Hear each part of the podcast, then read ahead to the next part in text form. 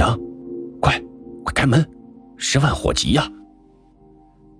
就在李阳还在思考之后如何修炼的时候，门口传来一阵急促的敲门声。听这声音，应该是李阳大学四年的同学曹华，因为哪怕大学毕业后，二人也一直联系不断，所以一听声音，李阳就听出来这声音正是自己的好兄弟曹华的声音。而自己在四年前能让曹华如此着急的事情，那就只有那一件让自己追悔不已的事情了。既然上天不让我李阳死，给了我重生的机会，那么我一定要挽回曾经的挫折，不再碌碌而为。杨子，不好了，有一个富家公子哥开着宝马，捧着鲜花在小雪的楼下追求小雪呢，你快去看看吧。果然，李阳一开门，曹华就快速的说出了让李阳伤心了四年的往事。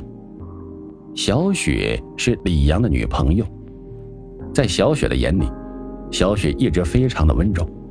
可是，在上一世，也是这个时候，有一个叫做白强的富家公子哥对小雪展开了追求，最后小雪投入了对方的怀抱。这让李阳十分的伤心，很长一段时间都沉浸在悲痛中，都没心思好好学习，几乎一蹶不振，丧失了留学进修的好机会。这可谓是李阳人生的重大转折点。好，我马上去。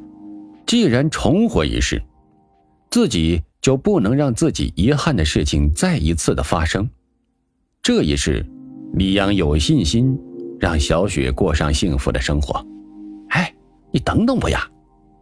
李阳出了门口，就向小雪的楼下飞奔而去。很快，李阳就来到了小雪的楼下。此时，一名打扮的油光水滑的男子正站在小雪的面前，说着什么，而小雪则低着头，默默的听着。李阳知道，这名男子就是上一世的富家公子哥白强。正是海城市天山集团副总经理的儿子，小雪平复了一下自己的呼吸，李阳喊出了自己朝思暮想、想了四年的名字：“李阳，你来了。”这小子是谁呀？小雪，你同学？李阳的一声呼唤，令小雪和白强两个人的目光都转向了他。你怎么说话呢？李阳是小雪的男朋友，你追求小雪之前。也不好好打听打听，小雪都有男朋友了，还追求小雪，你要不要脸呀？不等李阳和小雪说话，姗姗来迟的曹华就立刻上前说道：“曹华的话让李阳感到一阵阵的感动。上一世就是这样，不论自己如何，曹华始终站在自己的这边支持自己，永远把自己当兄弟。男朋友，我怎么不知道？”白强听到曹华的话后，不由得说道：“但是当他看见小雪没有反驳后，语气一转，就算是男朋友又怎么样？窈窕淑女，君子好逑。而且你看看你这一身衣服，擦擦擦擦，你这一身衣服加起来恐怕不到两百块吧？看看，这裤子都洗掉色了，这还是人穿的吗？你这一辈子……”也就是个失败者，loser，根本给不了小雪她想要的幸福。白强身上一股浓浓的土豪暴发户的气息扑面而来，语气刻薄而刺耳，满脸的嘲讽和鄙视。不过白强家也的确是身价不菲，他的爸爸是这个城市龙头企业中的绝对高层，这让他的儿子直接跨过了起跑线，达到了终点。哪怕是白强大学四年只顾玩乐，毕业后也能有好的前程。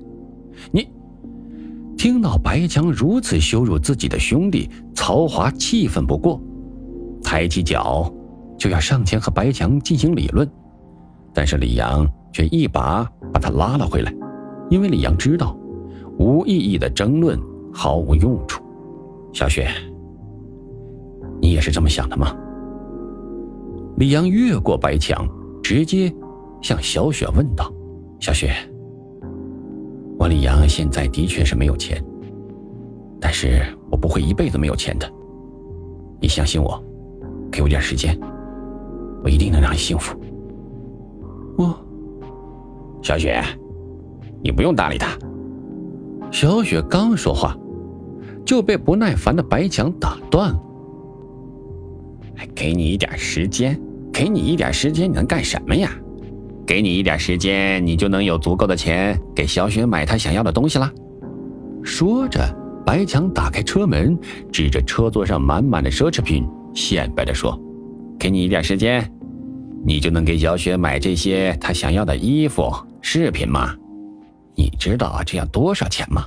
我告诉你，这一车一共要五十万。”你恐怕这一辈子都没见过这么多的钱吧？